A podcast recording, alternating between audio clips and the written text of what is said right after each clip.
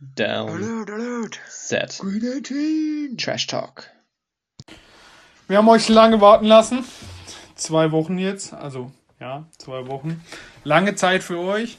Ähm, aber in der NFL war jetzt nicht so viel los. Ich begrüße erstmal in, keine Ahnung, wo er gerade hockt, Heiko. Hallo. Okay, der hat zu viel Sesamstraße geguckt. Ähm, und neben mir hockt the one and only Felix Seitz. Ja, diese Begrüßung vom Heiko kann man gar nicht mehr toppen. da ist alles andere, was ich jetzt bringen würde, langweilig. Deshalb, hallo zusammen. Ja, wir haben heute eine coole Folge ähm, am Start. Ähm, ich will sehr viele, wenn es möglich wäre, Likes sehen, denn wir hocken hier im Dachgeschoss bei geschätzt 50 Grad und schwitzen uns einen ab. Ähm, ja, heute die NFL News. Heiko, ich lasse dir mal den Vortritt. Du hast die diesmal alle. Jo, ähm, News gehören bei uns natürlich immer dazu und was bei uns natürlich auch ganz viel Liebe immer verdient hat, sind ähm, Special Teamers. Deswegen fangen wir den, bei den News auch mit Special Teamern an. Und zwar mit dem Panther. Sind schon ganz mit da vorne dabei bei unseren Helden.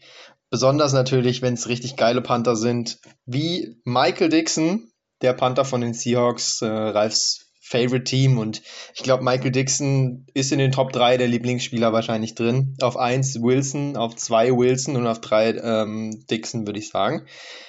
Und der Kerl hat richtig gut gespielt die letzten Jahre und er hat sich echt Geld verdient. Man denkt ja immer, okay, die verdienen nicht so viel Geld, aber der gute Boy bekommt 14,5 Millionen neues Geld in seiner Vertragsverlängerung.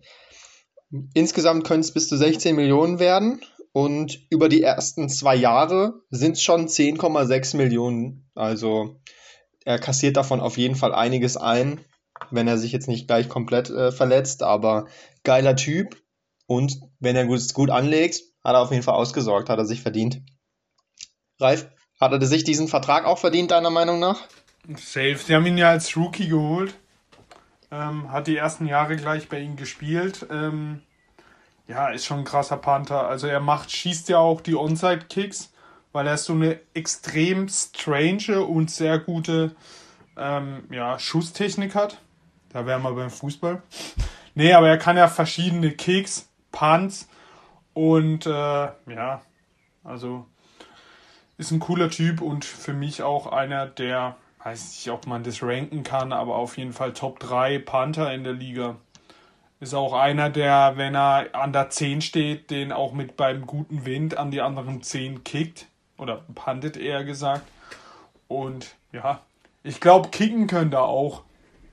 Würde ich gerne mal sehen, wenn sich der Kicker verletzt, was er dann macht. Aber 100% könnte er auch kicken. Aber gutes Ding. Ob, ob, ob, er- ob er jetzt diese Million wert ist, sollen andere beurteilen. Aber ich finde es gut, dass sie ihn verlängert haben. Er ist ja auch ein internationaler Spieler, wenn ich richtig informiert bin, ist er ja Australier, oder? Ja, Australier Ähm, ist er. Feiert man grundsätzlich auch immer äh, internationale Spieler. Er sieht ja auch cool aus. Der sieht richtig lässig aus und ist auch ein lässiger Typ. Und wenn wir schon bei international sind, äh, da haben wir doch direkt die Überleitung zum nächsten Thema, zu den nächsten News. Die NFL hat äh, bestätigt, dass man sich gerade umschaut nach einer Stadt in Deutschland, in der in der nahen Zukunft schon ein Spiel ausgetragen werden soll, beziehungsweise ein langfristiger Partner wird gesucht. Also es geht wohl nicht nur um ein Spiel, sondern dann möglicherweise wirklich jährlich, so wie es aktuell nur in England ist oder auch noch in Mexico City. Aber das wäre natürlich für uns Deutsche hier ein großer Schritt. Grundsätzlich bin ich eigentlich ja ähm, kein so ein Fan davon, wenn Sportligen ins Ausland exportieren. Also stellen wir uns vor, die Bundesliga geht äh, für ein paar Spieltage ins Ausland. Fände ich äh, ganz schön beschissen, ehrlich gesagt. Uns Fans hier ähm, gibt es natürlich die Möglichkeit, mal ins Stadion zu gehen. Hat natürlich dann auch eine gute Seite. Bin insgesamt aber schon ein bisschen kritisch eingestellt gegen dieses ganze Ding, aber würde wohl trotzdem ins Stadion gehen, muss man schon so sagen. Ich denke, ihr seht es ähnlich. Ähm, aber was denkt ihr denn, welche Städte kommen so in Frage, die das werden könnten? Ja, also gibt ja schon einige Gerüchte. Und was man jetzt immer wieder hört, ist, wäre wohl München sehr attraktiv. Da kann ich auch irgendwie, also was auch dafür spricht, ist das Empire State Building war in Rot, weil als Dankeschön, weil Bayern irgendwie äh, Bayern München den Fußball in den Vereinigten Staaten immer weiterbringt und auch das unterstützt. Und somit wurde das Empire State Building in Rot bestrahlt für den FC Bayern. Also München hat da schon, glaube ich, in den USA ein besonderes Statement, wenn es um Sport geht. Und vor allem, hey, was glaubt ihr, was die NFL wieder daraus macht, wenn im Oktober ein, ein Spiel in München stattfindet? mit Thema Oktoberfest. Das können die wieder ausschlachten bis zum geht nicht dann mehr. Wird dann wird noch das Stadion sozusagen gefärbt, weil das kann ja die Allianz Arena. Das lieben sie da eh die Amis. Da können sie gleich noch In, Thema Oktoberfest dann machen. Da können sie die Nationalflagge komplett auf die Allianz Arena machen. Da, ja. da geht denen schon wieder einen ab, den Amis. Ja, also prinzipiell München wird schon passen, denke ich. Stadion ist auch äh, groß genug. Wir wären auch dafür, weil man ist schnell mal in München. Wäre natürlich geil. Ich denke mal, dass auch Berlin und in Dortmund könnte man das sicherlich auch gut machen, aber Dortmund ist keine attraktive Stadt und kennt auch kein Mensch in Amerika. Also ich denke eher, wenn dann noch Berlin könnte vielleicht, wäre vorstellbar oder Frankfurt. Ja, Frank Frankfurt. Frankfurt, ja, aber genau, ich könnte ich mir auch noch vorstellen. Schon München ist da, glaube ich, schon der Favorit. Ja, auch wegen dem finanziellen. Prinzipiell, ich finde es auch geil. Es wird ja schon vielleicht 2023 gemunkelt. Ob das dann so schnell geht, weiß ich nicht. Ich würde auf jeden Fall hingehen. Ich fände es Hammer. Muss aber auch sagen, wie Heiko schon gesagt hat, wenn ich mir vorstelle, dass irgendwie das DFB-Pokalfinale in Brasilien ist. oder eben in Amerika gespielt werden würde, ist einfach zum Kotzen. Und ich, ich kann auch die Amerikaner verstehen, die sich da aufregen, die dann äh, äh haben ja auch dann oft äh, eine Jahreskarte, um auf jedes Spiel zu gehen und dann kannst du ein Spiel nicht angucken, weil die da irgendwo im Ausland spielen. Also ich sehe es eigentlich auch kritisch, aber als NFL-Fan würde ich mich trotzdem freuen und würde auch ähm, gern zu einem Spiel dann hingehen. Und dann ist noch das Problem, dass die Amis nicht mal wissen, wo Deutschland liegt. Das nächste. wissen das nicht. Aber ich habe auch gehört, dass Do Deutschland der am schnellsten wachsende Markt gerade ist, was ja. Football angeht. Also und der ist auch hinter Mexiko dann und England schon auch dann fast der nächstgrößte, glaube ich. Und das hat die NFL jetzt erkannt. Und äh, die sehen ja sofort, wo man Geld machen kann. Und deshalb werden sie das jetzt, denke ich, forcieren, ein Spiel in Zukunft in Deutschland dann auch auszutragen. Da geht es eben auch um sehr viel Geld. Und gerade während Corona nutzen die eben auch alles, um Geld zu verdienen. Ja, also ich sehe es genauso wie ihr mit äh, München erstmal, dass es klarer Favorit ist. Man muss natürlich auch immer bedenken, Fußballstadion ist nicht immer gleich geeignet, äh, um auch ein NFL-Spiel zu machen. Äh, allein schon die Umkleiden und die Seitenlinien müssen natürlich da nochmal wesentlich größer sein, weil die Teams einfach wesentlich größer sind. Könnt ihr euch mal vorstellen, bei euch im Dorfverein ziehen sich äh, die ganze Footballmannschaft um. Es funktioniert natürlich nicht, äh, aber ich denke, die Allianz Arena wird schon groß genug sein und am Rand werden die auch noch Platz finden, um sich hinzustellen. Es wird schon klappen und ansonsten marketingtechnisch ist München dann wohl doch das Beste und die Amerikaner können mit dem Oktoberfest zusammen dieses äh, deutsche Stereotyp, das sie haben, dass Deutschland quasi Bayern ist. Äh, Bier und Brezen. Mit, mit Bier und Suff und Brezen, genau, ähm, können sie gut drauf rumreiten und das groß machen. Also ich denke auch, dass es klarer Favorit ist. Schauen wir mal. Ich habe sogar schon gelesen von manchen Leuten, die nicht ausschließen, dass es schon 2022 soweit sein könnte. Aber oh. lassen wir uns mal überraschen. Nice. Ähm, und schauen wir dann mal, ob wir dann von dort vielleicht mal einen Live-Podcast aufnehmen können oder so. Lassen wir uns überraschen. Wäre wild, ja. Machen wir einen kleinen weiteren Durchflug äh, quer durch äh, Football, das Footballland, die Footballwelt. Wir sind zurück in den USA und sind da aber nicht in der NFL, sondern am College. Da gibt es nämlich auch eine große News nochmal. Ähm, den meisten wird es relativ egal sein, aber es ist einfach eindrucksvoll. Nick Saban, der Coach von Alabama, also derjenige, der jedes Jahr 15 Leute in den NFL-Draft reinbringt und davon fünf in der ersten Runde. Der Kerl ist nicht mehr der allerjüngste aber er ist richtig gut und richtig erfolgreich und er hat gerade den Vertrag verlängert. Geht jetzt in seine 15. Saison und hat verlängert bis 2029. Ähm, Rente mit 68 äh, ist für ihn nix auf jeden Fall. 2029 wäre er nämlich 77. Boah, ähm, bei über 8 Millionen Base Salary, Grundgehalt im Jahr, äh, kann man sich das natürlich schon mal überlegen, noch nicht in Rente zu gehen. Und solange der Erfolg da ist, warum nicht? Aber ich finde, irgendwann kann man auch mal sagen, mir reicht's, oder? Felix, wie lange würdest du College Coach machen? Ah, ja, es kommt immer drauf an, wenn man Spaß dran hat und wenn man gesund ist. Und ich finde, Nick Saban sieht jünger aus eigentlich, als er ist. Das ist eigentlich schon beachtlich dafür, dass er so einen stressigen Job hat. Aber wenn er sich gut fühlt, dann finde ich das okay, da auch dann weiterzumachen. Bisschen schade finde ich, das schließt ja dann quasi aber schon fast aus, dass wir ihn mal in der NFL sehen. Da gab es ja in den letzten Jahren immer mal Gerüchte, dass man ihn vielleicht mal zu einem NFL-Team gelotst bekommt. Wäre mal spannend gewesen zu sehen, was er mit einer äh, NFL-Mannschaft erreichen kann.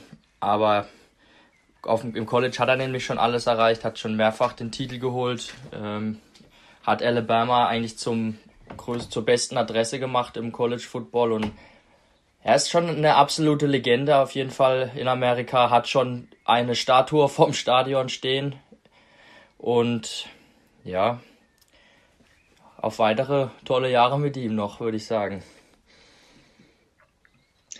Ja, und unsere Reise geht weiter. Wir sind wieder zurück in Deutschland angekommen, äh, in einer fast so guten Liga wie äh, der NFL und dem College Football in den USA, und zwar in der GFL. Ich habe ja schon äh, angeteased, dass die Saison da losgeht, und letzten Freitag war es soweit. Ähm, Saisonauftakt GFL und das Spiel war die Schwäbisch Hall Unicorns mit Moritz Böhringer gegen die ähm, Razorbacks aus Ravensburg.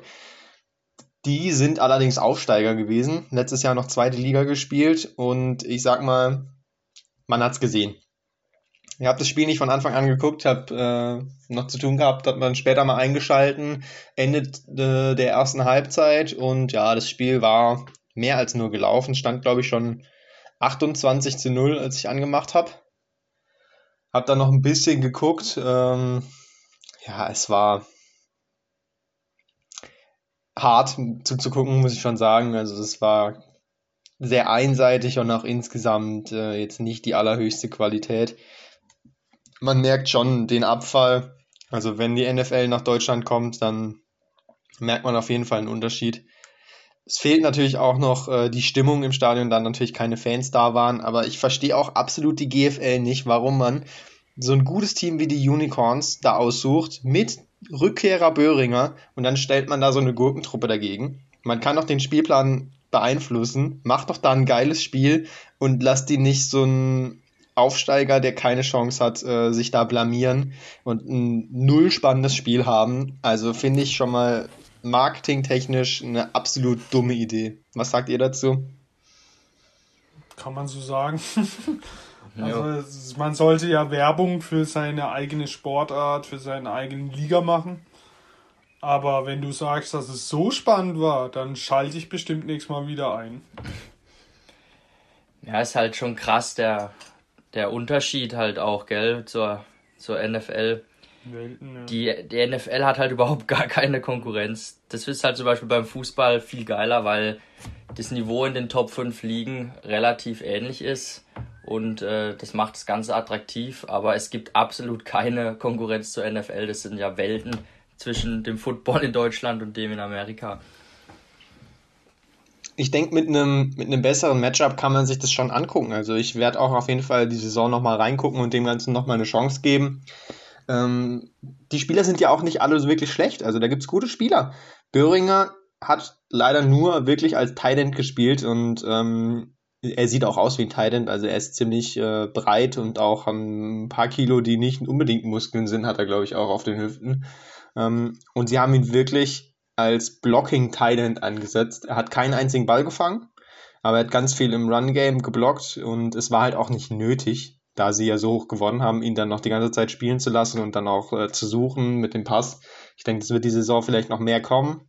Aber auf der Gegenseite bei den Razorbacks, der einzig gute Spieler war da auch der Tight End. Das war ein Spieler, ähm, der hat bei den Packers in der NFL auch schon gespielt, zumindest in der Preseason. Hat es dann äh, beim finalen Cut nicht mehr geschafft in den Kader, aber die Qualität fast für die NFL zumindest. Und der hat dann in der zweiten Hälfte, in dem Moment, wo ich geguckt habe, noch einige Bälle gefangen. Also der hatte weit über 100 Yards und da hat man schon einen großen Unterschied zum Rest vom Team gesehen. Ähm, da können die Deutschen noch nicht ganz alle mithalten. Bin auch mal gespannt. Nächste Woche geht ja dann die IFL los und da haben wir dann nochmal eine Liga, auf die wir achten können. Zur IFL noch kurz, äh, sie haben einen, es gibt einen IFL Game Pass, wo man alle Spiele sich angucken kann. Der Spaß kostet ähm, ein bisschen was. Äh, der kostet 99 Euro. Als ich das gesehen habe, habe ich schon gedacht, okay, das gönnen sich wahrscheinlich nicht allzu viele. Also, wenn wir schon bei Marketing technisch schlechten Entscheidungen sind, will ich das noch kurz anmerken. Und um den Kreis jetzt komplett zu machen in unserer Reise, sind wir wieder in der NFL angekommen. Da habe ich nur eine kleine Sache. Ein bisschen sticheln gegen die Konkurrenten. Bei den Bills, die sich ja äh, sehr siegessicher sind, äh, da gibt es jetzt schon in, im Minicamp gibt's schon Stress und äh, der gute AJ Epinesa, über den wir bei den Draftfolgen durchaus noch geredet haben, äh, war da mittendrin. Äh, der wird ja quasi so ein bisschen ersetzt durch die neuen Draftpicks, und der hat aber jetzt im, im OTA erstmal eine Interception gefangen von Josh Allen und hat den Ball zurückgetragen zum Touchdown und dann hat ihn John Feliciano eben verfolgt und haben dann sich in der Endzone noch ein paar Wörter ausgetauscht und dann haben sie sich noch gekloppt. Einfach weil sie es können. Bisschen geboxt im Trainingscamp, also Stimmung ist da. Teamgeist ist da. Ähm, und ich habe jetzt noch die Frage, wenn ihr beide gegeneinander kämpfen würdet, wer würde gewinnen? Felix trainiert ja wie blöd, also. Aber ähm, man hat es ja auch schon von, ich glaube, Vollmer hat es ja immer wieder gesagt, ein Trainingscamp ohne eine Boxerei, das gibt es in der NFL nicht, weil da rennen nur Tiere rum und irgendwann sind sie so müde und gestresst, dann hauen sie sich immer kurz mal. Also nichts Schlimmes, aber lustig.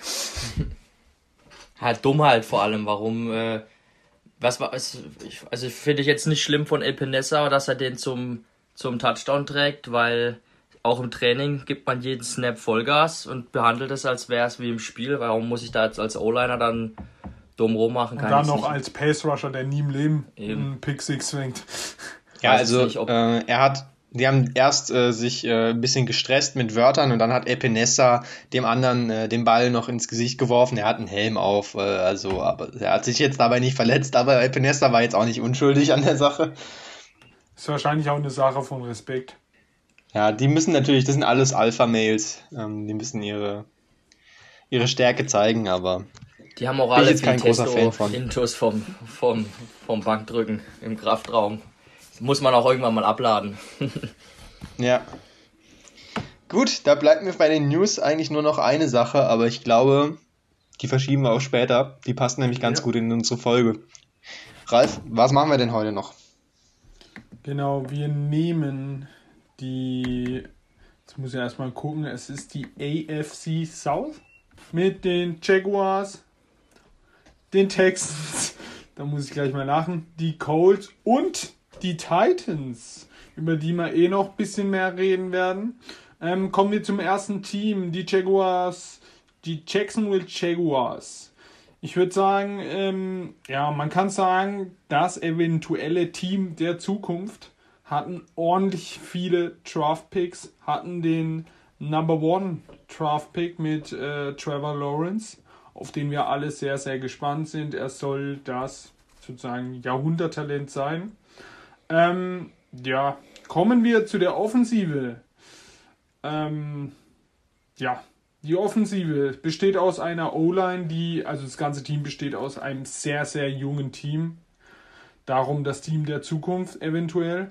Ähm, ja, die, äh, die O-Line besteht aus Robinson, der den Franchise-Tag bekommen haben. Dann haben sie einen Guard Norwell und einen Center Linder, beides sehr, sehr gute und äh, gestandene NFL-Spieler. Ähm, sie haben den Koloss von Stanford, Stanford äh, Little haben sie gedraftet. Ähm, ja, was auch sehr, sehr interessant ist, ist die Running Back Konstellation. Ein undrafted Rookie von letztem Jahr, Robinson, der ordentlich gezeigt hat, dass man nie, dass man, dass es ein Fehler war, ihn nicht zu draften. Hat ordentlich die Saison abgerissen bei einem Team, was letzter wurde, muss man auch mal in den Vordergrund werfen. Dann haben die Jaguars aber diesen ganz komischen Move, den wir schon jetzt oft genannt haben, Travis Etienne geholt, also zwei sehr gute Running Backs. Warum man den Draft Pick so verschwendet hat. Ja, als dritten hätten sie noch Carlos Hyde. Ich glaube, der geht Richtung Alter von Frank Gore langsam. Ähm, haben im Passing, also in den, in den Passing-Positionen, haben sie auf Tight End Manherz von den Panthers, also da wird es mir schwindelig, Und wenn ich Tim Tebow wird ja aber der Starter werden. Tim Tebow muss man natürlich auch erwähnen. ähm, und dann haben sie aber richtig gute Wide Receiver mit äh, DJ Chark, der die letzten Jahre ordentlich gespielt hat. Marvin Jones von den Lions war immer ein sehr, sehr solider, guter zweiter Wide Receiver hinter Golladay. Musste auch letztes Jahr die Nummer 1 übernehmen, wo Golladay nicht da war. Hat ordentlich gespielt. Und dann haben sie den Rookie von letzten Jahr, letzten Jahr Chenault. Also eigentlich eine sehr, sehr gute Offensive. Felix. Ja, ich denke, es gibt schlechtere Umstände, in die man reingeraten kann, wenn man von einem Team als First Overall gepickt wird. Meinst du die Jets? Ich finde eigentlich, wir haben ja auch in diesem Podcast schon gesagt, dass die O-Line gar nicht schlecht ist. Ja, die beschützen den ordentlich, ja. Ja, die O-Line ist, ist okay. Klar hat man einen Rookie auf äh, Right Tackle, muss man mal gucken, ob der dann gleich startet. Ähm, aber gerade die linke Seite sieht sehr gut aus. Robinson ist ein gestandener Spieler. Norwell ein Super Guard und Linda ein Super Center. Und der Supporting Cast ist gut, also das, das Running Game, der Running Back äh, Room sieht klasse aus. Robinson war richtig stark als Rookie und Etienne ist halt super explosiv, war ja auch unser Running Back 1 im diesjährigen Draft. Und ähm, Jetzt mal abgesehen davon, ob es jetzt richtig war, so früh noch einen Running Back zu holen, aber der hat schon die Chemie mit Trevor Lawrence, würde ich sagen. Die beide kennen sich ja, vom aber wer College. läuft da jetzt?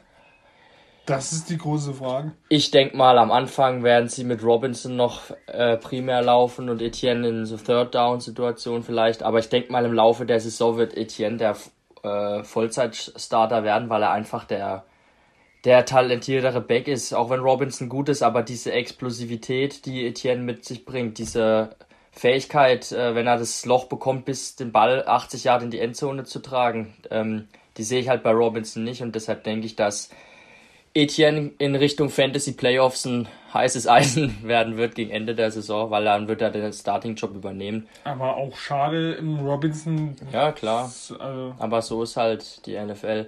Und dann die Receiver sind klasse, also ich mag die gern. Chenot, ich habe ein paar Berichte gehört, dass der krass ist im Camp. Ähm, haben ja jetzt angefangen, die OTAs, und Chenot macht da wohl einen richtig guten Eindruck. Marvin Jones sowieso ein, ein solider Mann. Ich habe noch gelesen, dass Urban Meyer ein bisschen DJ Chark kritisiert hat. Er wäre ihm zu leicht und zu schwach. Äh, DJ Chark hat gesagt, äh, er akzeptiert die Kritik vom Trainer aber jedes Mal, wenn er draußen auf dem Feld ist, äh, ballt er out sozusagen, hat er dann gemeint. Also spielt er halt einfach gut und bin ich mal gespannt, wie sich das noch entwickelt. Ja, Tident, man hört's, kenne ich nicht mal ehrlich gesagt. Doch, wo, von wo kommt er denn? Kennt das? Naja, ist jetzt kein großer Name, aber da wird ja Tim Tebow äh, die Antwort hoffentlich werden. Mit Sicherheit. Ja, Heiko, Deine Meinung zu der Offensive der Jacksonville Jaguars? Ich schließe mich da absolut an bei dem, was ihr gesagt habt. Ähm, da sind einige ganz gute Leute dabei, ganz coole Leute. Ähm, LaVisca Chenot, der war im letzten Jahr mein Draft Crush. Ich habe ihn geliebt, fand ihn geil. Ähm, fand ihn auch in der NFL cool. Er hat jetzt noch nicht so abgerissen, aber das haben viele Wide Receiver auch nicht in ihrem ersten Jahr. Justin Jefferson mal aus, ausgenommen von letztem Jahr. Er war auch nicht schlecht. Ähm, er ist natürlich relativ klein eher. Ähm, aber er ist ein geiler Typ. Ähm, ich feiere ihn. Und insgesamt haben sie echt auch einige lustige Typen einfach in ihrem Kader. Thibaut schon angesprochen und dann hinter Lawrence noch ein Gardner Minshew sitzen und dahinter noch CJ Beathard, der auch noch irgendwie lustig ist. Also absolut geile Typen, die sie da haben. Äh, ich hoffe einfach tatsächlich, dass ähm, es irgendwie mit denen ein All or Nothing gibt oder Hard Knocks zumindest, auch wenn ich das bisher noch nie gesehen habe. Ich glaube, dann müsste ich es mir angucken. Weil ich glaube, da könnte es echt lustig sein dieses Jahr. Richtig geile Leute dabei. Ähm, auch in der Defense noch ein paar lustige, auf die wir gleich noch eingehen können. Aber ja, es gibt halt auch noch ein paar Lücken. DJ Chark, gerade schon als Wide Receiver 1 angesprochen und dann Marvin Jones und LaVisca Chenot. Ja, die sind alle okay, da ist keiner von schlecht, aber es gibt halt keine so richtige Nummer 1, wo man sagt, okay, das ist mein DeAndre Hopkins, der fängt jedes Spiel 8 bis 12 Pässe. Der ist verlässlich, der braucht eine Doppeldeckung. Das hat Trevor Lawrence natürlich jetzt noch nicht. Dafür hat er wenigstens eine, eine halbwegs stabile O-Line. Ähm, wie Felix gesagt hat, es gibt wirklich schlechtere Nummer 1 äh, Landing Spots im Draft, wo man hinkommen könnte als Nummer 1 Pick. Und ja, die Defense ist ja, mäßig, würde ich jetzt sagen. Laufen auch ein paar gar nicht so schlechte Leute rum. Können wir jetzt mal da drauf kommen. Ähm, ein bisschen übergehen in die Defense. Haben da auch noch ein bisschen was getan. Zum Beispiel so ein Shaquille Griffin auf Cornerback. Das tut auf jeden Fall nicht weh. Von den Seahawks geholt. Das braucht man auf jeden Fall, eine gute Secondary. Zusammen mit CJ Henderson, der ein früher Pick war, ist das schon ein ganz gutes, relativ junges Cornerback-Paar, würde ich sagen. Das passt. Linebacker mit Joe Schobert auch nochmal eine Legende drin, Miles Jack daneben. Ähm, ganz lustig auch. Ähm, auf jeden Fall mehr muss man sich erwarten von den, von den Defensive Ends. Das sind einmal Josh Allen und äh, Clayvon Chason. Da brauchen sie auf jeden Fall mehr Druck, als sie in den letzten Jahren hatten noch. Ähm, Josh Allen für mich jetzt noch nicht so richtig in der NFL angekommen. Ähm, hat seinen hohen Draft-Spot für mich jetzt noch nicht wirklich zurückgezahlt. Ist aber auch immer schwierig, wenn man als Team nicht so gut ist. Ähm, aber da haben andere mehr eingeschlagen als er als Draft-Pick, würde ich sagen. Und ansonsten sind dann viele mittelmäßige Spieler eben noch dabei, wo man dann schon noch sagt, in ein, zwei Jahren mehr kann man da schon noch mal ein bisschen Talent auch reinstecken, damit man eine geile Defense hat. Auch wenn man noch eine Legende hat mit Adam Gotzes. Den haben sie auch noch, stimmt. Ja, ich bin eigentlich mit allem einverstanden, was du gesagt hast. Ich sehe es genauso. Und die Abwehr ist sehr jung. Ähm, eigentlich wenige alte Spieler.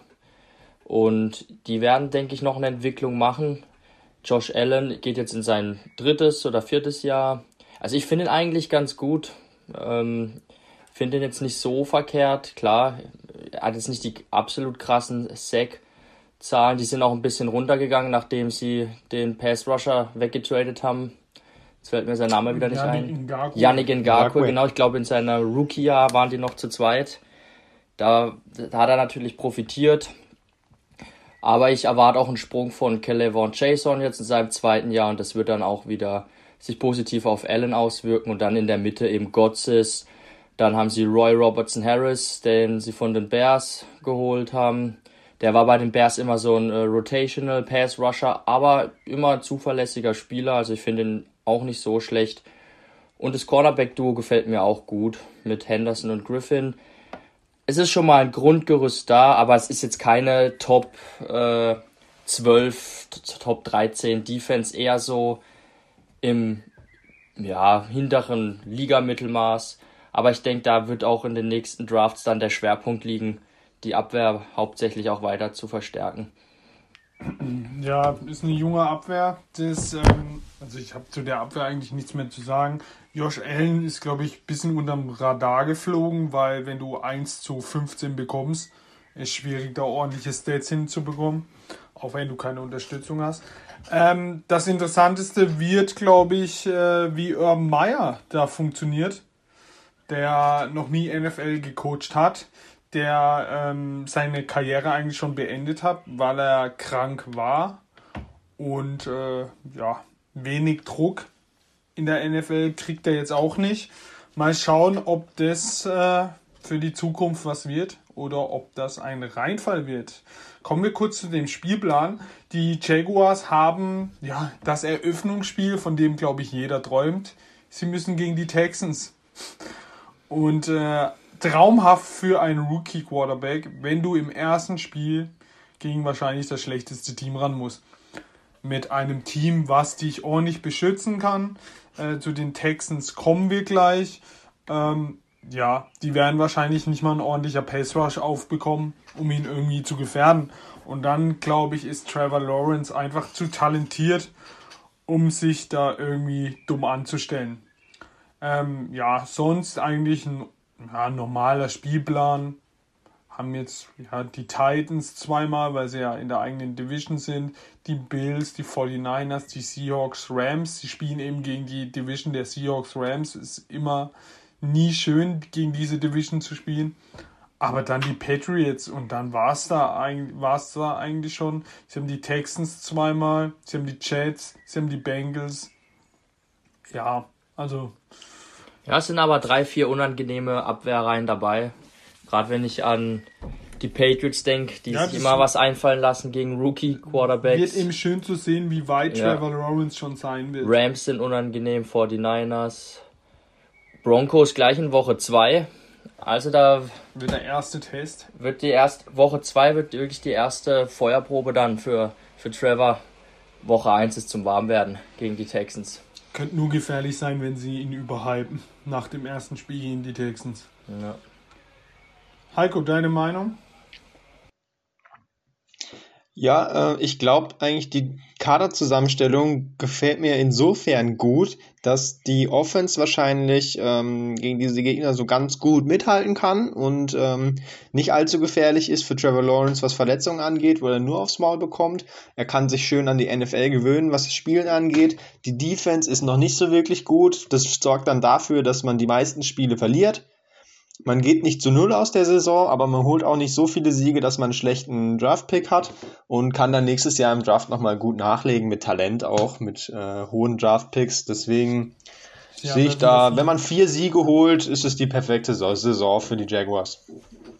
Ja, hätte ich jetzt auch gesagt, so vier bis sechs Siege traue ich ihnen zu. Ja, auf jeden Fall. Ähm, ja, das war, glaube ich, alles schon zu den Jaguars. Die Jaguars müssen das Jahr eben nutzen, um sich ein bisschen weiterzuentwickeln und dann für die Zukunft zu gehen, was sie ja in diesem Draft auch ordentlich gemacht haben. Kommen wir, ich habe es gerade schon angesprochen, zu, ja, ich glaube schon das schlechteste Team der NFL. Die Houston Texans, dank einem Bill O'Brien, jahrelang versagt. Jetzt noch das Problem mit Watson ähm, ja, die Offensive. In der Offensive, die O-Line, ja, man hat die letzten Jahre schon gesehen, dass Watson viel weggerannt ist, viel unter Druck war. Das wird es auch nicht besser. Sie haben äh, Cannon von den Patriots getradet. Sie ähm, haben so ziemlich alles von den Patriots getradet, ja, was, äh, was die Patriots nicht mehr gebraucht haben. So ist es. Und auch dumme Picks weggeworfen, wenn es nur ein Siebtrunden-Pick war, für Spieler, die man auch kostenlos bekommen hätte. Aber ich glaube, der einzige Spieler in der O-Line, den man erwähnen kann, ist äh, Jeremy Tunzel. Den haben sie, damals haben sie einen Erstrunden-Pick an die Dolphins gescheppert. Zwei. Zwei, sogar, genau, zwei sogar. Ja, da fragt man sich, wo sind die Picks hin. Ähm, ja, die O-Line trotzdem eine völlige Katastrophe. Tident Itzo. Hat er, wir haben es schon mal beredet, hat der bei den Pets einen Ball gefangen? Nein, ne? Er war Tident 1, aber er hat trotzdem fast nichts gefangen.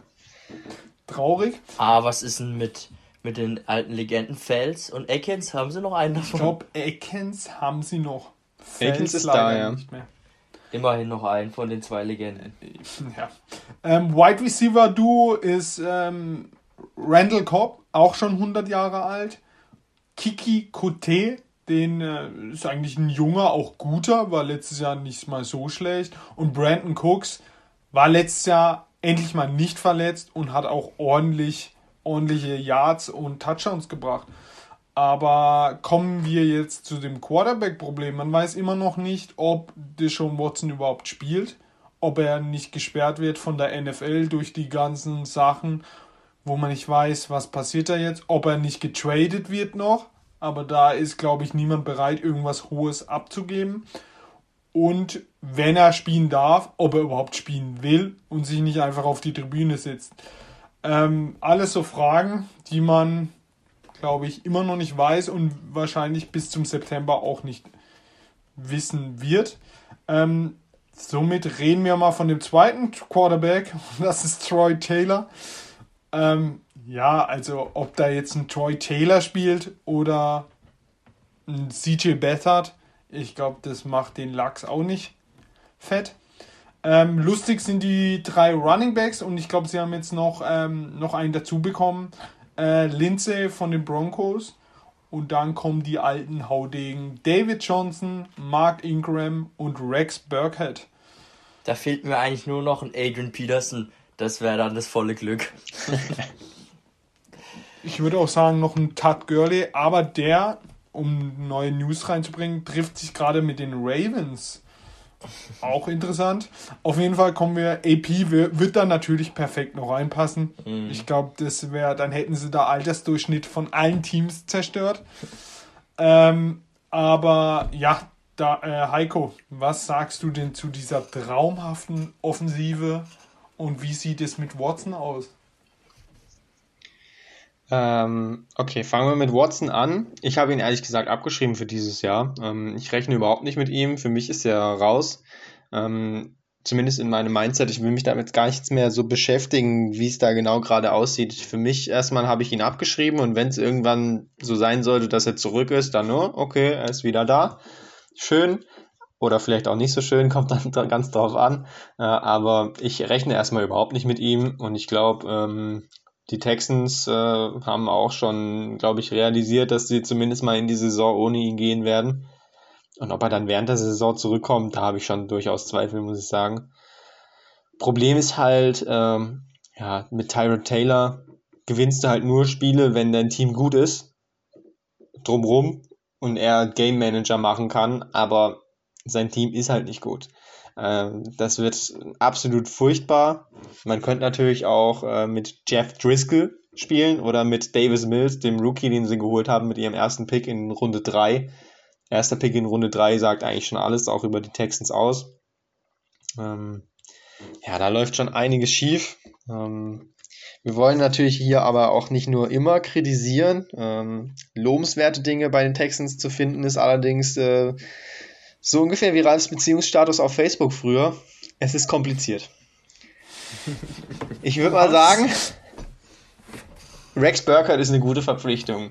An sich. Ich finde nämlich den Typ geil. Das ist ein guter Mann. Es ist natürlich unnötig, wenn man vorher schon Lindsay und Ingram geholt hat und auch noch letztes Jahr David Johnson geholt hat.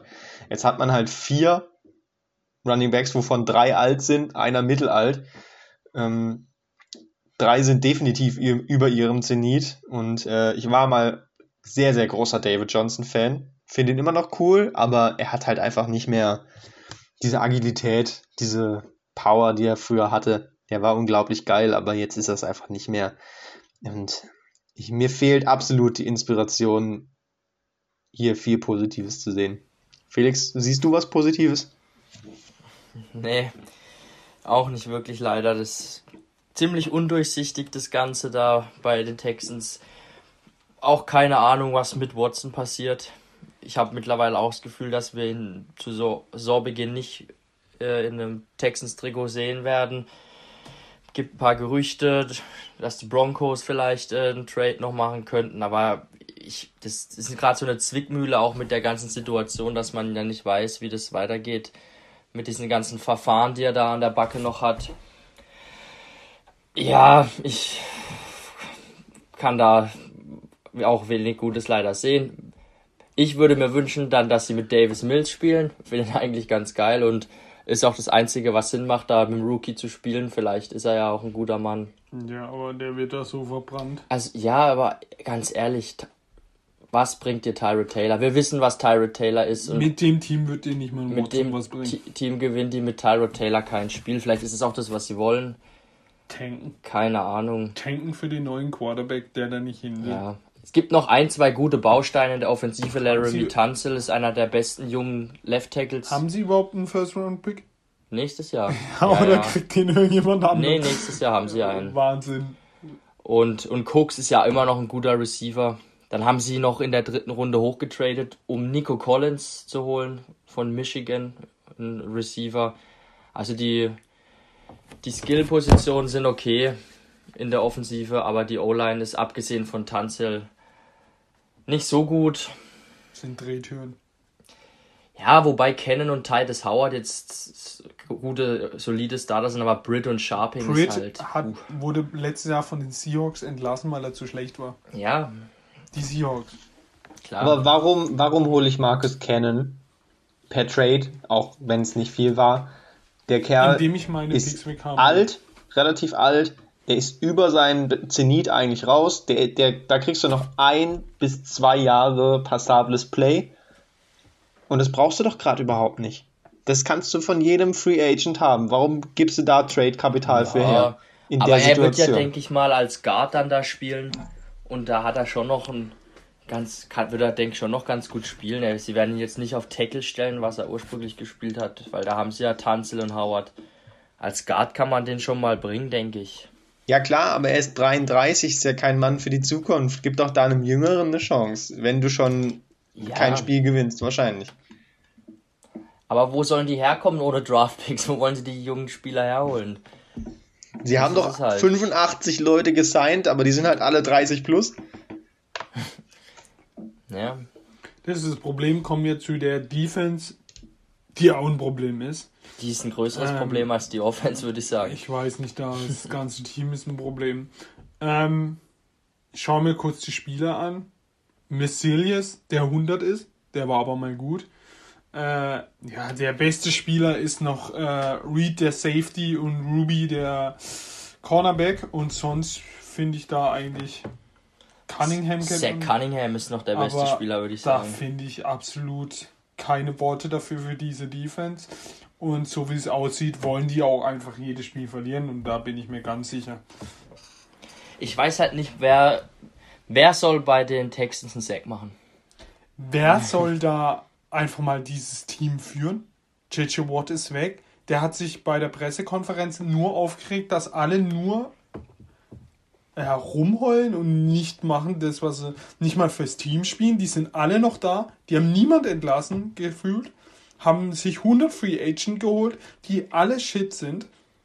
Ja, also Ja, die, die Abwehr sieht ganz übel aus. Die Linebacker sind okay. Kirksey und Cunningham und Pierre Lewis sind drei gute, aber wie gesagt, sie haben keinen Pass-Rusher, wo ich sag, der kann dir 7 bis 8, 6 machen, außer einer wird da jetzt überraschend eine Entwicklung machen und die Secondary ist auch, ja, absolut ein Schwachpunkt, wenn ich mir das so angucke und für mich steht das Jahr der Texans ganz unter dem Slogan Tanking for Spencer.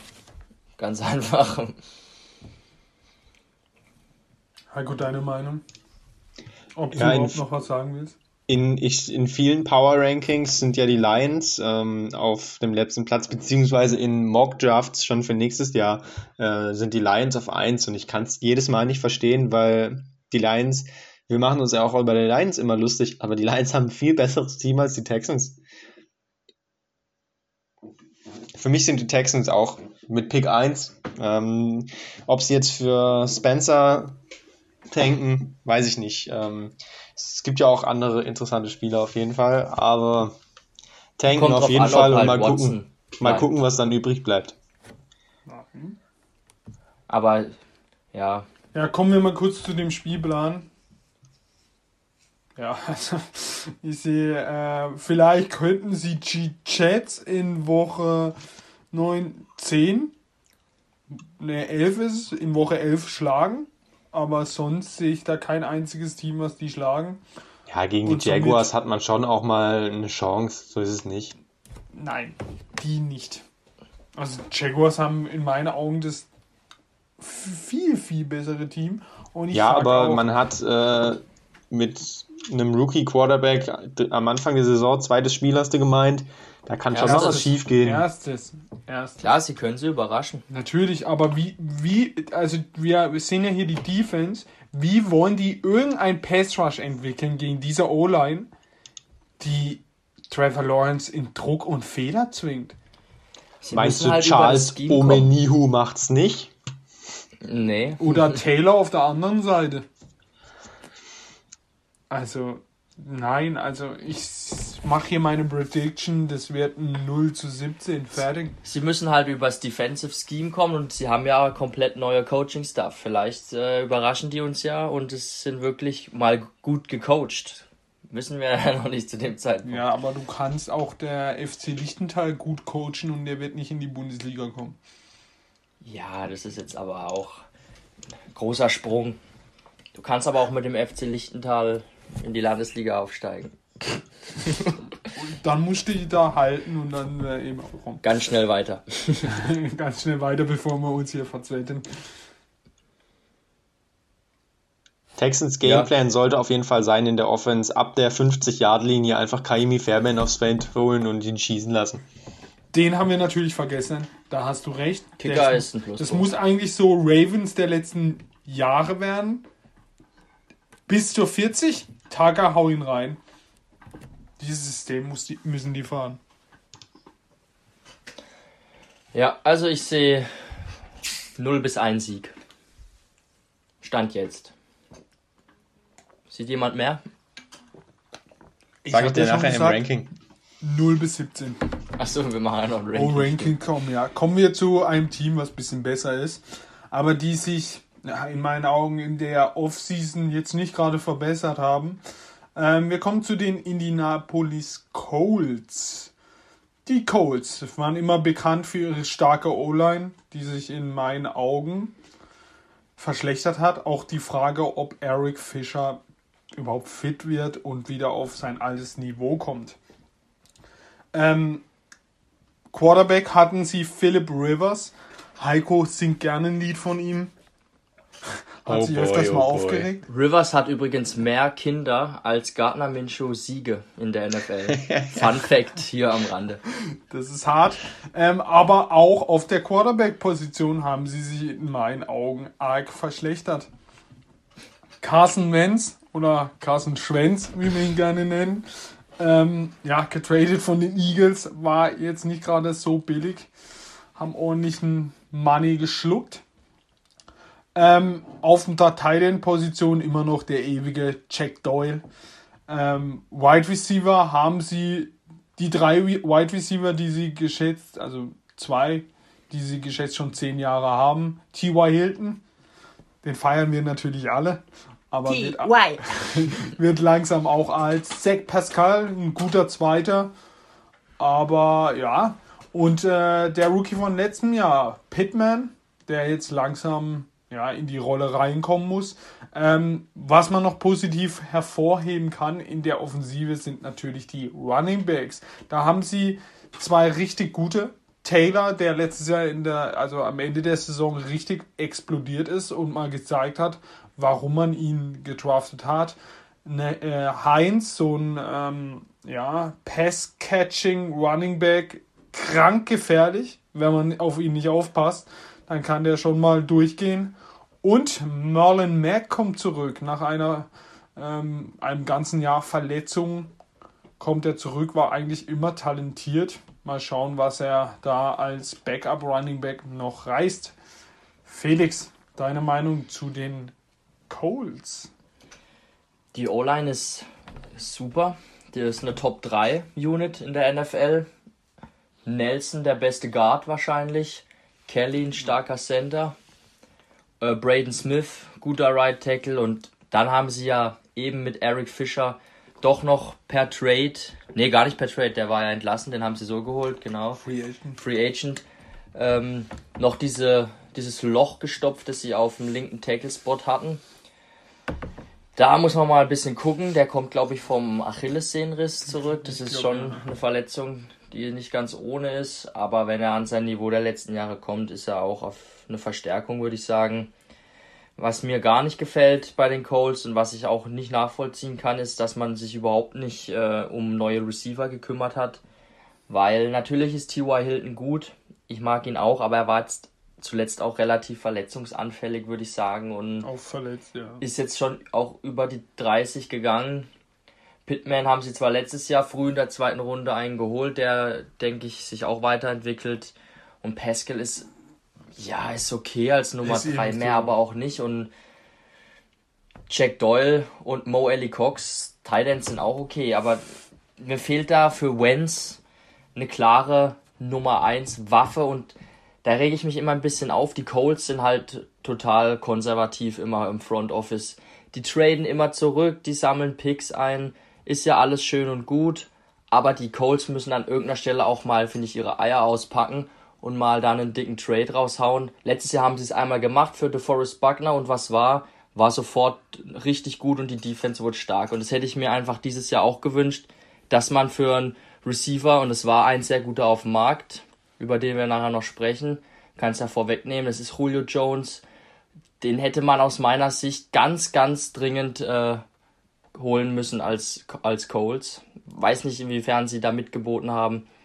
Aber die Anspielstationen für Wentz sind meiner Meinung nach nicht so stark. Jonathan Taylor ist ein geiler Running Back. Den feiere ich abartig. Der wird, glaube ich, richtig gut nächste Saison hinter der O-Line. Und das braucht auch Wentz. Der braucht ein gutes Laufspiel, ähm, das ihn entlastet. Und ja, ich bin gespannt, wie er, wie er spielt. Jetzt unter seinem alten Coach äh, Frankreich, Frank Reich, ist, denke ich, schon eine Steigerung wieder drin. Ich glaube nicht, dass er so schwach sein glaub wird wie letzte Saison, auch hinter der Line. Aber ob das jetzt besser ist als das, was sie mit ähm, Rivers hatten, das weiß ich ehrlich gesagt nicht. Nein, ich glaube, der Weg von denen wird auch viel rennen, wenn äh, Carson Wentz äh, eben ja keinen Druck geben. Dann, er ist ja nicht schlecht, er kann ja werfen. Letz, die letzten Jahre bei den Eagles waren katastrophal. Aber es waren auch die Eagles, da hat er eine O-Line, sie haben Running Backs, die das Spiel allein entscheiden können. Ja, und dann äh, ist es auch ziemlich, also schon leichter zu werfen, wenn du weißt, die Running Backs, die liefern schon ab. Heiko, deine Meinung zu der Colts-Offensive? Also erstmal zu Carson Wentz. Ähm, wir sind uns ja nicht sicher, wie gut er für die Colts ist, aber ich bin mir absolut sicher, wie gut die Colts für ihn sind. Also wenn wir schon über Landing Spots bei den Draft Picks immer reden, es gilt natürlich genauso für Free Agents und auch für Leute, die getradet werden, wie Carson Wentz. Also besser hätte es nicht laufen können für ihn. Absolut äh, Jackpot. Ähm, eine tolle Offensive Line, geile Running Backs dahinter. Ähm, klar, Wide Receiver könnte man, hätte man noch mehr machen können und wenn es Felix nicht gesagt hätte, dann hätte ich es angesprochen. Ein Julio hätte der Offense gut getan. Aber einfach so eine, so eine grundstabile Franchise zu bekommen für den Restart ist einfach so viel wert. Wenn du da in so eine Shit-Franchise reinkommst, äh, wo alle zwei Monate der Trainer gefeuert wird, da belebst du deine Karriere nicht wieder. Aber bei den Colts ist absolut möglich, dass Carson Wentz nochmal ein Top 10 Quarterback wird und dann in den Playoffs auch eine richtig gute Rolle spielen kann. Denn man, man braucht nicht einen Nummer 1 Quarterbacks, reicht absolut aus, äh, eine gute Rolle zu spielen, Top 10, vielleicht auch Top 15 Quarterback zu haben. Und ich traue ihm dieses Jahr echt was zu, aber bei den Umständen muss er halt auch ähm, echt ordentlich spielen, sonst ähm, wird er halt dann doch ersetzt werden. Bei den Wide Receivers, ja, wie schon gesagt, eine, so eine richtige Nummer 1, äh, die da auch den Job dann von TY so übernehmen könnte, ähm, die fehlt eigentlich. Auch wenn sie meinen Deep Deep Sleeper Mike Strashen, der ein Outside Receiver ist, geholt haben. Aber bei dem hoffe ich erstmal einfach nur, dass er den 53-Mann-Kader schafft. Äh, das wäre schon ein großer Erfolg. Von dem kann man jetzt nicht erwarten, dass er da die Nummer 1-Rolle übernimmt. Ähm, Wäre aber sehr episch. Ansonsten einfach ein stabiles Team. Ja, kommen wir zu der Defense. Ähm, ja, der große Mann in der Defense, The Forest Buckner. Ähm, ja, das ist der, das Prunkstück der Defense ist schon, äh, ja, die Front 4.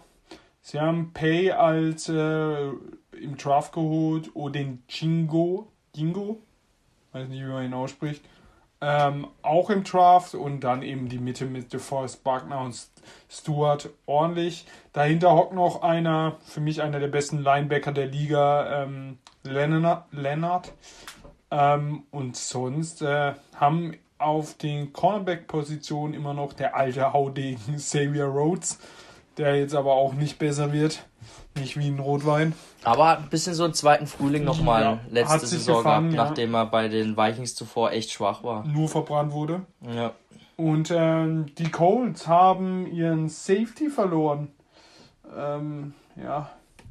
Malik Hooker. Malik Hooker. Der aber sowieso fast nie gespielt hat, weil er die meiste Zeit äh, im Krankenbett mhm. verbracht hat, leider. Leider Gottes war, ist ein sehr talentierter Spieler.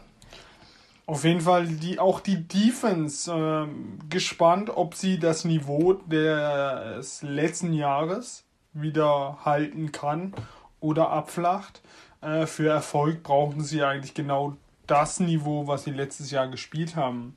Felix, deine mhm. Meinung? Ja, ich, ja, ich traue ihnen zu eigentlich, dass sie das Niveau halten können, weil haben jetzt keine übermäßig großen Abgänge da im Vergleich zur letzten Saison. Im Gegenteil, die Defensive Line hat sich nochmal deutlich verbessert mit Cody Pay, den wir ja alle sehr mögen, seine Geschichte auch mögen. Von Dayo Ode Yingbo war ich jetzt nicht so begeistert, den sie da noch gleich hinterher gedraftet haben, weil der wird wahrscheinlich die Saison verpassen. Der hat sich nämlich ja vor, kurz vorm Draft, äh, ich äh, glaube auch die Achillessehne oder irgendwas gerissen. Da ist man weg, ja. Der ist, äh, wahrscheinlich wird er gar nicht spielen als Rookie. Ja, Darius Leonard ist eine Maschine. Top 3 Linebacker der Liga. Und ähm, Cornerbacks fehlt mir so ein klarer Shutdown Nummer 1 Corner.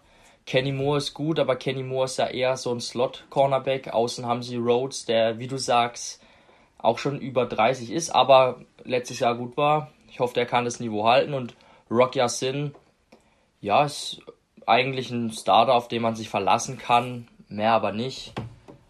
Und Safety hatten sie halt einen Glücksgriff, auch im letztjährigen Draft mit Julian Blackman. Der ist äh, ordentlich eingeschlagen. Der wird eher noch besser werden. Also, ich traue ihnen zu, dass sie ihr Niveau halten können der letzten Saison. Wichtig ist auch der Kicker zu erwähnen. Ja, der Kicker. Also, der er sieht aus wie der größt, größte ja. Nerd, aber ein Top-Kicker, Blankenship. Zu Gerüchten zufolge hat er Frauen ohne Ende. Rodrigo Blankenship, der Kicker mit der Brille. ähm, Heiko, deine Meinung noch? Ja, habe ich gar nicht mehr viel zu sagen. Ähm, tatsächlich könnte dann wirklich die Schwachstelle die zweite Safety-Position sein. Das spielt man vermutlich jetzt eher mal mit George Odom, ähm, der jetzt für mich kein großer Name ist, äh, kann absolut nichts zu ihm sagen. Ähm, grundsätzlich natürlich erstmal kein so gutes Zeichen. Weiß nicht, ob ihr da schon was von ihm gesehen habt oder ob ihr da einen anderen Safety als Starter seht oder keine Ahnung, was da noch mhm. passiert. Haben sie nicht noch Willis? Ja, Kari Willis ist ja auch äh, aufgelistet, aber als äh, Strong Safety, äh, als Free Safety habe ich hier George Odom und äh, Campbell Davis ja. dahinter, die ich auch nicht kenne. Also ja, da ist vielleicht doch da noch eine Schwachstelle da muss man vielleicht dann nochmal bei den Roster-Cuts, bei den anderen Teams vielleicht einen abgreifen. Das ist auch noch immer, immer möglich. aber auch immer viele noch auf dem Markt relativ spät. Kann sein, dass da eben sie sich noch was holen. Genau, irgendwo fliegt einer raus und dann kann man da vielleicht nochmal zuschlagen. Das wäre auf jeden Fall eine Idee für die Colts. Günstig einen einkaufen quasi. Ansonsten, ja, auch wie genau in der Offense einfach ein stabiles Team. Ob es jetzt für den ganz großen Wurf reicht, darf aber schon noch angezweifelt werden. Aber auf keinen. Ich möchte noch eine Sache erwähnen, wenn ich mir gerade das Roster so angucke, bisschen auffällig, der, wir hatten es ja gerade von dem GOAT, äh, Rodrigo Blankenship. Mich verwundert aber, dass aktuell drei Kicker im Roster sind, nämlich Rodrigo Blankenship, Matt Gay und der gute alte Eddie Pinheiro. Ja, Pinheiro können sie bitte spielen. Warum haben die drei Kicker gerade mit dem Camp dabei? Keine Ahnung. Wollen was austesten. Ähm, Bei mir steht tatsächlich nur Eddie Pinheiro als Zweiter. Ähm, aber Vielleicht schon bei uns auf ESPN ist noch Matt Gay aufgelistet. Ja, Vielleicht ist der aber auch schon wieder weg. ähm, kommen wir zum Spielplan, der ist schon sehr interessant, denn ich lese mal die ersten fünf Spiele vor. Äh, Im Eröffnungsspiel gegen die Seahawks dann gegen die Rams, dann gegen die Titans, dann gegen die Dolphins und dann gegen die Ravens. Also fünf Spiele, wo man schon alles geben muss, um überhaupt einen Sieg zu holen. Und äh, da werden wir gleich mal sehen, wie stark die Colts dieses Jahr sind.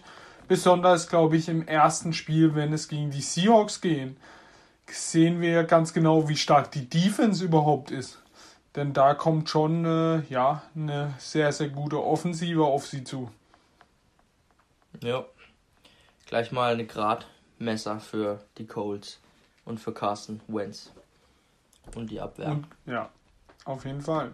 Ähm, kommen wir zum letzten Team und ähm, ja, um dieses Team waren viele News die letzten Tage, denn sie haben sich einen Spieler ertradet und wir haben ihn heute schon öfters genannt. Sie haben sich den Wide Receiver Julio Jones geholt. Ich glaube, ob man hier eine Diskussion über, ob das Sinn macht oder ah, holt man den jetzt, brauchen wir nicht führen. Julio Jones wahrscheinlich äh, ja, ein Hall of Famer, Future Hall of Famer in, als Wide Receiver. Wenn er fit ist, wahrscheinlich einer der Top 3 Wide Receiver in der ganzen Liga.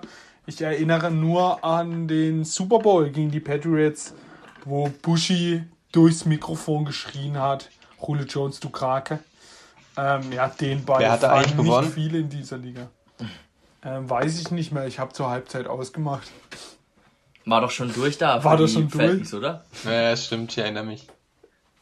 So, kommen, ja, Julio Jones, ähm, sie haben jetzt, ich weiß nicht mehr, was der letzte Standard, ein Viertrunden-Pick? Nein, Zweitrunden. Achso, Zwei, Zweitrunde und, und Viert. Hm, oh nee. Ja. Ich habe es auf dem Handy. Das sie haben einen Zweitrunden-Pick und einen Viertrunden-Pick äh, abgegeben und einen Sechstrunden-Pick bekommen. So ist es. So ist es also eigentlich nicht Fairer viel. Deal, ja. Wenn man, wenn man Julio Jones bekommt und er wird fit äh, mit AJ Brown, dann gute Nacht, Leute. Kommen wir jetzt komplett zu der Offensive der ja, Warte, ich will noch was zu diesem. Du willst noch was sagen? Ich habe gedacht. Ja, wir müssen ja auch bis, wenn wir den. Äh, ich habe gedacht, du willst erst danach was sagen, aber ja, dann leg mal los. Wenn wir den Trade jetzt schon hier ansprechen, dann müssen wir den ja auch von beiden Seiten beleuchten, denke ich mal. Und aus Sicht der Titans richtig guter Move. Die Titans haben auch ganz bitter nötig gehabt, weil abgesehen von AJ Brown hatten die gar wir keinen. Haben ihn, wir haben sie ja noch letzte Woche kritisiert. Haben wir ja noch kritisiert. Irgendwo haben wir sie kritisiert, ja. Genau, also die haben den ganz, ganz arg nötig gehabt und das, was sie dafür zahlen, denke ich, ist okay.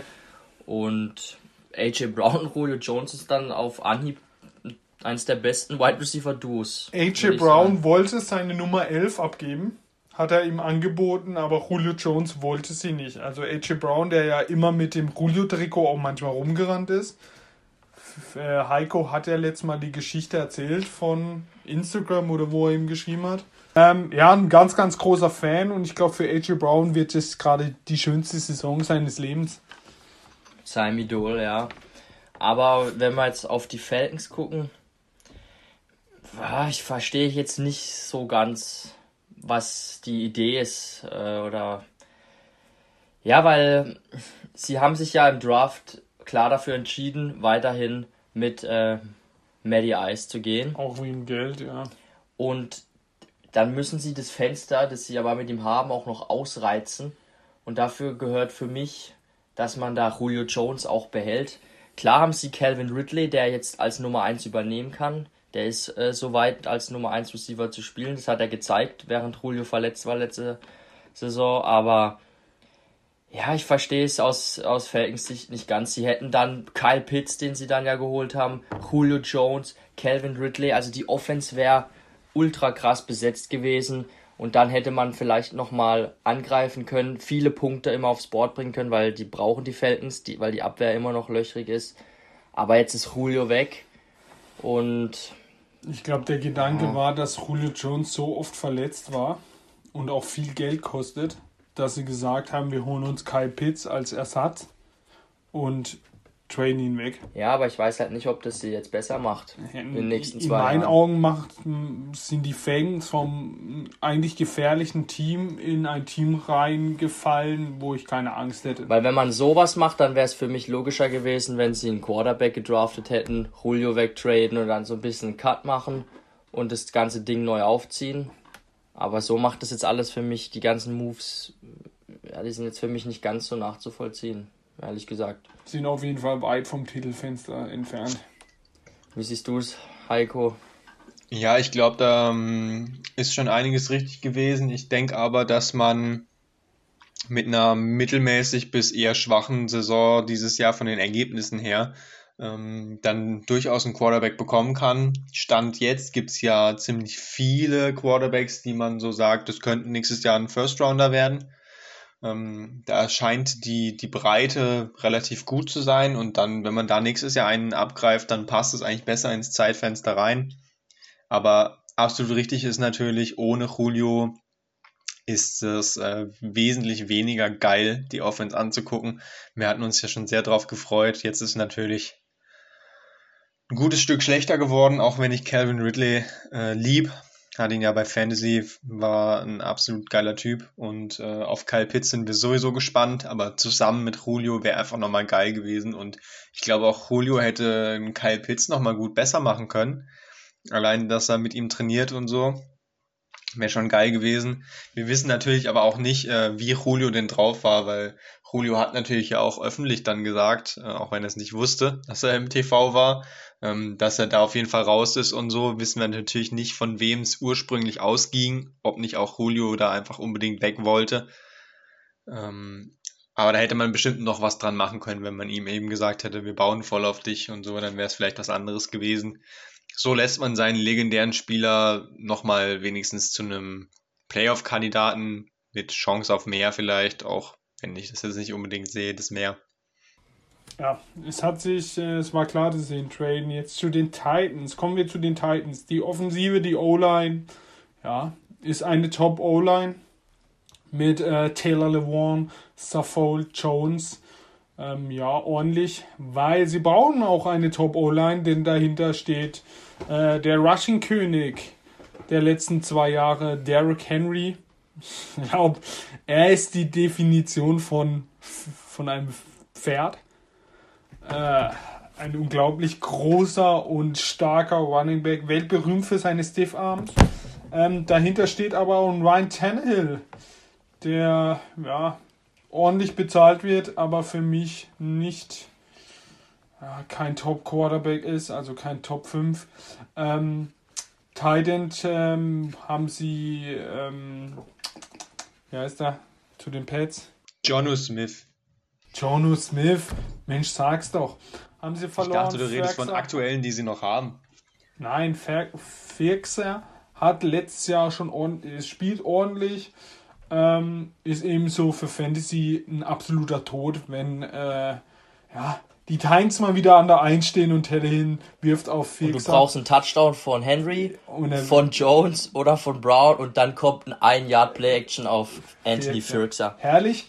Ähm, kommen wir zu den Wide Receiver und das sieht jetzt doch schon ordentlich aus. Sie haben Julio Jones, was wir gerade besprochen haben, AJ Brown und Fitz Patrick, den sie im Draft geholt haben. Für Fitzpatrick glaube ich jetzt eine Traumsituation als junger aus dem Draft zu kommen und da auf einmal im Training einen Julio Jones und AJ Brown bei sich zu haben. Ähm, ja, Heiko, was sagst du zu dieser kompletten Offensive der Titans? Da ist viel Gutes dabei, was ihr auch schon angesprochen habt. Natürlich Julio und AJ Brown. Ähm, die Offensive Line ist gut. Ähm, Derrick Henry ist gut, aber was mir da absolut fehlt, ist Tiefe, muss ich sagen. Ähm, mit Julio hat man jetzt einen Wide Receiver mehr, aber das, was dahinter rumläuft, ist immer noch Shit. Ähm, also Josh Reynolds noch okay. Da hat man Des, Des Fitzpatrick als Rookie, weiß man überhaupt nicht, was man bekommt, aber könnte okay sein. Alles dahinter kannst du wegschmeißen, ist nichts mehr wert, finde ich. Hast du also drei plus vielleicht einen, einen halben. Ähm, das ist nicht überragend dafür, dass man jetzt einen verletzungsanfälligen Veteran geholt hat als Nummer 1. Und schlimmer ist es noch auf der Running Back Position, finde ich. Man ist ja so von Henry abhängig. Danach hat man Jeremy McNichols, der hatte ein paar gute Läufe, wo ich mich dran erinnere, aber na. Und dann dahinter, also Leute, von denen ich noch nie in meinem Leben gehört habe. Blessing Game und Daring Darrington Evans Ja, Den also, haben sie aber letztes Jahr gedraftet, der, relativ hoch, dritte der, oder vierte Runde, glaube ich. Der Lessing, Lessing irgendwas, das ist der Fullback, glaube ich. Oder? Das sind auf jeden Fall keine Spieler, von denen ich äh, in der NFL schon was Großes gesehen habe oder auch nichts Großes erwarte. Also ich glaube, wenn Derrick Henry verletzt ist, boah, der Drop-off ist enorm. Und ähm, ja, wenn dann das Laufspiel nicht mehr so funktionieren sollte, weiß ich auch nicht, ob der, äh, der Ryan Tannehill es dann rausreißt. Also, so richtig überzeugt äh, bin ich von der Kaderplanung dann doch nicht insgesamt, muss ich sagen. Das also, ist ja das Problem, was wir schon die letzten Jahre immer angesprochen haben, dass die Titans viel zu also durchsichtig sind. Da hängt alles von Henry ab. Wenn Henry, wie in den Playoffs, wenn Ravens stellen alles in die Box, sagen, hier, du kannst hier nicht rennen, egal was du machst, wir stellen zehn Leute in die Box, dann rennen sie trotzdem und probieren es gar nicht mit dem Werfen. Ich hoffe, das ändert sich jetzt mit Julio, aber dies, darum sind die auch immer in den Playoffs rausgeflogen, nicht weil sie einfach ein, so ein schlechtes Team haben, sondern weil sie einfach gegen die Ravens im Coaching einfach immer den kürzeren gezogen haben. Und Lamar Jackson haben sie nicht verteidigt bekommen und somit hatten die dieses Running Game hatten sie die Titans hatten es nicht und somit haben sie immer verloren. Und das sagen wir ja schon immer, dass es ja. viel zu leicht ist. Und die Titan-Position ist für mich auch nichts. Also Ferguson ist allein schon vom Namen her ja der klassische Titan so, aber ja, was Besonderes ist, ist, er jetzt nicht. Breit. Und dann hat man dann aber, noch ja, Josh, wenn dein Starting, ja, Geoff Swain und äh, Tommy Hudson, Jared Pinkney und noch den neu gedrafteten, oder der war undrafted, glaube ich, äh, Miller Forrestal von Alabama. Aber das ist alles nichts, wovor man jetzt Angst haben müsste. Also wenn da die Nummer eins, zwei Waffen wegbrechen, dann ist der Drop-Off einfach so enorm und du hast halt immer Verletzte mal.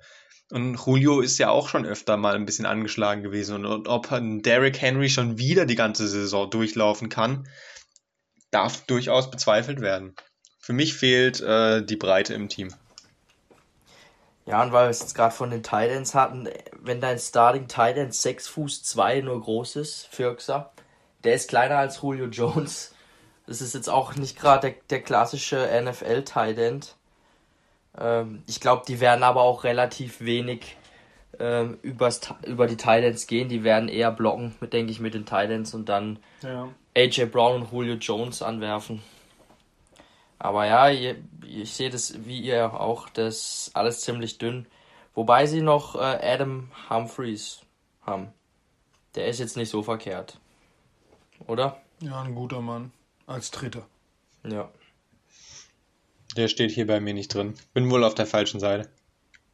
Also ich weiß auch nicht, bei ESPN steht er mal noch drin. Ach nee, der nee, ist jetzt mittlerweile bei Washington. Dachte ich mir schon, der ist dann nicht mehr. Beim Footballteam bei den Hedgehogs. Das war doch das Problem, dass wir gesagt haben, sie brauchen einen Wide Receiver, weil sogar Adam Humphries ja, weg war. Genau, dass der geht. Ach, dann muss ich da mal eine E-Mail an ESPN schreiben. Das kann ja nicht sein, dass die Seiten hier nicht aktualisiert werden.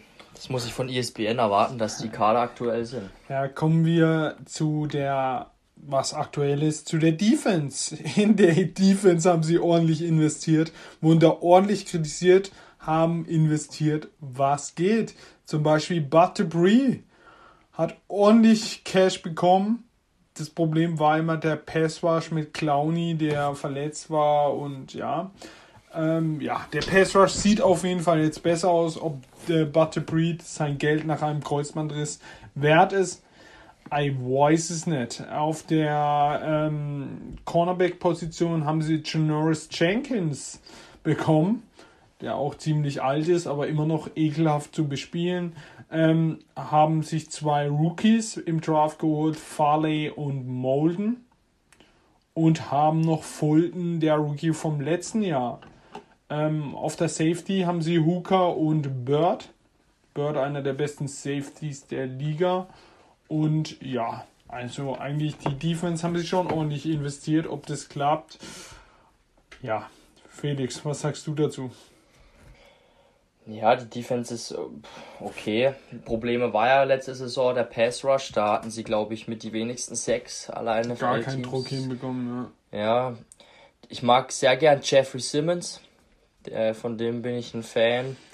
der Defensive End. Und den Nico Audrey ist auch nicht so schlecht. Den haben sie dann, glaube ich, von den Colts, von den Colts geholt. Ja. Ist schon ein bisschen älter, aber trotzdem immer noch ein, ein, guter Starter. Ja, wir wissen nicht, was wir von Dupree sehen werden. Nach dem Kreuzbandriss ist es immer schwierig.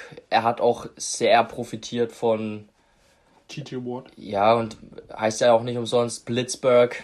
Die haben auch echt gutes Defensive Scheme. Da ist er auch oft mal in 1 gegen 1 Situationen da gekommen. Ist er gefährlich, ja. Wenn er die Nummer 2 ist, ist er brandgefährlich. Aber er wird jetzt öfter auch mit zwei Spielern zu tun haben und da fehlt ihm vielleicht ein Tick Klasse. Harold Landry auf der anderen Seite ist auch ganz gut. Ich mag den eigentlich. Aber ist jetzt auch noch nicht der ganz große Durchbruch in der NFL geglückt. Aber der ist, denke ich, mal für 6, 7, 6 auf jeden Fall gut. Die Linebacker sind so, naja, Rashawn Evans ähm, ist, ist in Ordnung und, und Brown auch jetzt nicht so verkehrt. Ist, ja, aber immer verletzt. Ja, haben da eben guter, genau mit Verletzungen zu kämpfen. Aber die Secondary, was sie da gemacht haben, finde ich geil. Caleb Farley war ich ja ein großer Fan. Haben wir ja aber auch ausführlich berichtet vor dem Draft, dass er äh, mit Rückenproblemen zu kämpfen hat, schon lange und hatte auch eine Operation unmittelbar vorm Draft nochmal gehabt. Ich bin jetzt leider nicht so in der Titans Twitter-Bubble-Blase drin, deshalb keine Ahnung, ob der schon mittrainieren kann oder ob, ob der fit wird. Habe ich jetzt seit dem Draft nichts mehr gehört. Zu wünschen wäre es ihm, talentiert ist er und dem, wenn er fit ist, traue ich dem auch einiges zu. Und Elijah Molden ist auch äh, ein richtig guter Cornerback in meinen Augen bin mal gespannt, wo der spielen wird, ob Slot Cornerback oder vielleicht sogar als so ein Safety. Keine Ahnung, wie sie den einsetzen werden. Ja, Janoris Jenkins ist für mich über dem Zenit drüber. Sollte da jetzt nicht unbedingt starten. Da würde ich lieber Christian Fulton sehen im zweiten Jahr. Und das Safety-Duo sieht gut aus. Kev äh, Bayard, ja, ist geil. Und Malik Hooker, von dem wir es gerade hatten, von den Colts. Der hat, haben sie ja nicht die 50 Option gezogen, haben ihn ziehen lassen. Jetzt ist er beim Rivalen. Ja, ich war mal ursprünglich äh, begeistert von ihm. Er hat dann im letzten Endes aber so gut wie eben nicht gespielt, wegen Verletzungen. Keine Ahnung, ob der überhaupt fit genug ist, um zu spielen.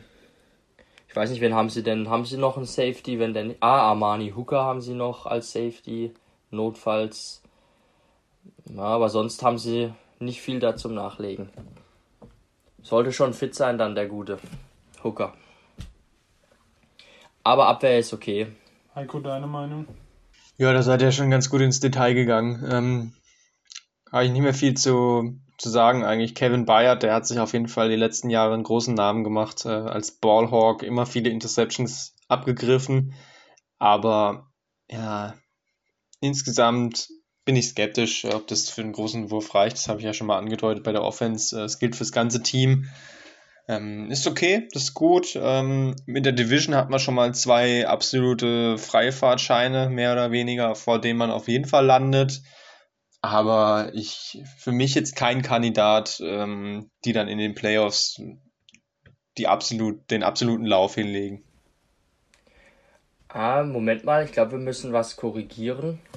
Das war nicht Hooker, Das ist oder? nicht der Hooker, von ja. dem, das ist nicht der Hooker, von dem, den ich die ganze Zeit meine. Armani Hooker ist. Ja, ich habe es auch gerade gedacht. Ich habe hab ihn nämlich noch angeklickt und dachte, hä, was redest du? Aber du hast, glaube ich, auch zweimal von Armani Hooker geredet.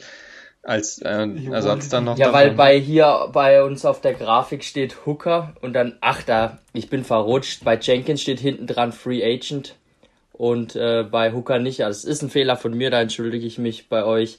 Armani Hooker natürlich der Starting Safety und ähm, wie heißt denn der andere Hooker mit Vornamen? Mir fällt sein Name einfach nicht ein. Ist ja auch egal. Malik. Er spielt Malik Hooker, genau. Malik Hooker spielt nicht bei den Titans.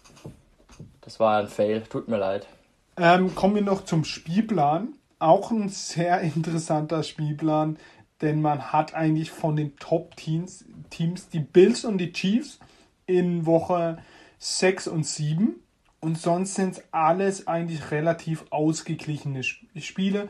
Du hast gesagt, sie haben zweimal die Texans, zweimal die Jaguars, die sie bezwingen sollten. Einmal die Jets, aber dann sind da eigentlich nur so Namen, wo man eigentlich auf Augenhöhe spielt mit den Seahawks, mit den Patriots, mit den Rams, wo man auch mal Spiele verlieren kann. Aber ja, es sollte für die Playoffs reichen. Und wir haben die vier Teams jetzt durch. Ähm, kommen wir zu unserem Ranking, was wir jedes Mal machen. Ähm, da lasse ich mal Heiko den Vorrang für den überraschenden Platz 4 in dieser Division. The Mighty Texans, äh, sie haben es geschafft, äh, in, in einem Ranking mal wieder letzter zu sein. Ja, ich denke, das war schon, schon deutlich aus dem, was wir vorher gesagt haben. Und würde alles andere würde mich jetzt überraschen, wenn ihr was anderes nennt. Ja, ich glaube, da können wir weitermachen. Wir haben ja beide gesagt, die holen keinen Sieg oder einen. Ähm, ja, ich glaube, ich rede für Felix, wenn ich sage, auf der 4 die Super Houston Texans. Ja. Die Nummer 3, Felix. Ja, die eigentlich auch logisch sind dann die Jaguars, die einen guten, denken guten Baustein oder Grundstock jetzt gelegt haben und da müssen sie drauf aufbauen. Da sind sie dieses Jahr noch nicht so weit, um, denke ich mal, um die Playoffs mitzuspielen. Aber wenn sie weiterhin sich gut verstärken und sich als Team entwickeln, werden sie in den nächsten zwei, drei Jahren dann aufschließen zu den Teams, die aktuell noch führend sind in der Division. Heiko, deine Meinung? Ja, ist absolut äh, auch das Gleiche. Sind wir uns alle einig. Aber hallo. Dann die Nummer zwei. Die Nummer zwei sind bei mir die Colts. Ähm, ja, wir haben ja ordentlich über die Colts und die Titans geredet. Für mich sind auf zwei die Colts, auf eins die Titans. Die Titans sind für mich all, allge, allgemein wegen Derrick Henry, A.J. Brown, Julio Jones. Allein ihr Spielsystem wird in der, äh, in der regulären Saison reichen, um da auf Platz einzugehen. In den Playoffs sage ich auch jetzt schon, glaube ich, werden sie auch wieder einfach, was ich vorhin gesagt habe, einfach zu leicht zu bespielen sein. Außer Tannehill macht eine auf Pat Mahomes und wirft den Ball auf Julio Jones und AJ Brown. Ähm, die Coles sind für mich, ah, ich weiß nicht, was ich von ihnen halten soll. Erster Spieltag gegen die Seahawks äh, werde ich natürlich angucken und wird, glaube ich, schon zeigen, wo die Colts gerade stehen. Aber ich glaube, die werden ja, von den Seahawks äh, eine bekommen und äh, ich weiß auch nicht, wie die Colts überhaupt. Ja, ich denke, das wird so ein 10-7. Ja, Felix? Na, dann gehe ich mal ein bisschen eine andere Route. Dann sage ich mal, dass die Titans auf dem zweiten Platz landen. Was? Ja, weil die erstens sind die Colts besser gecoacht als die Titans und zweitens äh, ist der Kader einfach breiter von den Colts. Es kommt natürlich darauf an, was Carson Wentz macht, aber grundsätzlich sehe ich jetzt nicht viel äh, zwischen den, den beiden Teams. Colts haben ein bisschen die bessere äh, Verteidigung, dafür die Titans den etwas besseren Angriff, nehme ich mal an, aber man muss auch sehen, ob Julio fit ist. Ich gehe jetzt mal schon davon aus, aber also wenn die beiden gegeneinander spielen, ist das, ist das eng. Und äh, ich könnte mir vorstellen, dass die Colts vorne landen und deshalb sage ich mal die Colts an 1 und die Titans werden Zweiter. Aber der, zwischen denen werden, wird nicht viel liegen. Vielleicht ein Sieg oder es wird eng. Die machen das unter sich ganz knapp da vorne aus, denke ich.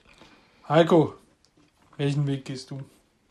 Dieser Weg wird kein leichter sein, aber ich gehe den gleichen wie Felix und äh, entscheide mich äh, für die Colts auf 1 und die Titans auf 2. Ich denke schon, dass es eine, von den Wetten her, von den Wettquoten, ist es wahrscheinlich ähm, nicht der Favoritenpick, den wir da nehmen. Die Titans dürfen da favorisiert sein. Sie haben die besseren Spieler in der Spitze, aber ähm, überzeugen mich in der Breite nicht und dann war es bei mir schon so auch noch die Entscheidung, ja, was, was ist mir jetzt wichtiger, die Breite, die Spitze? Und dann habe ich mich äh, nochmal genau hier eingelesen und habe gesehen, bei den Coles haben wir einfach Hot Rod und bei den äh, Titans ist der Tick Kicker entweder Tucker McCann oder Blake Haubeil, also What? Ja, die sind strange, die Kicker. Ich weiß auch nicht. Wer und sind aber neu.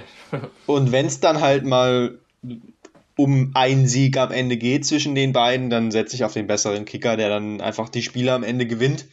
und nicht wie Tucker McCann, den ich nicht kenne, der dann wahrscheinlich das Field Goal verschießt. Vielleicht wird er auch eine Legende, aber ich setze eher auf Blake Haubeil. Aber keine Ahnung, wer die Boys sind. Ähm, für mich sind die Titans einfach knapp auf zwei und die Colts auf eins. Ja, da haben wir ja wenigstens immer einen Unterschied. Ähm, ja, ich glaube, eine coole Folge mit einer coolen Division. Ähm, nächste Woche würden wir die AFC West mit äh, den Chiefs, den Chargers, den Broncos und unser Lieblingsteam, die Raiders, machen. Ähm, ich glaube auch eine coole Division. Ähm, ich glaube, die 1 steht da schon fest, aber danach ist, glaube ich, alles offen. Und ähm, ja, dann haben wir noch fünf Divisions. Und äh, ich hoffe, ihr freut euch drauf und hört schön diese Folge an. Und dann wünsche ich euch eine, einen schönen Tag, eine gute Nacht. Kommt drauf an, wann ihr es anhört. Ich hoffe, euch wird's, ist nicht so warm wie uns zwei hier gerade. Mhm. Bei 50 Grad. Ähm, ja. Dachgeschoss-Lifestyle. Herrlich. Ja. Macht's gut. Ciao. Ciao, ciao.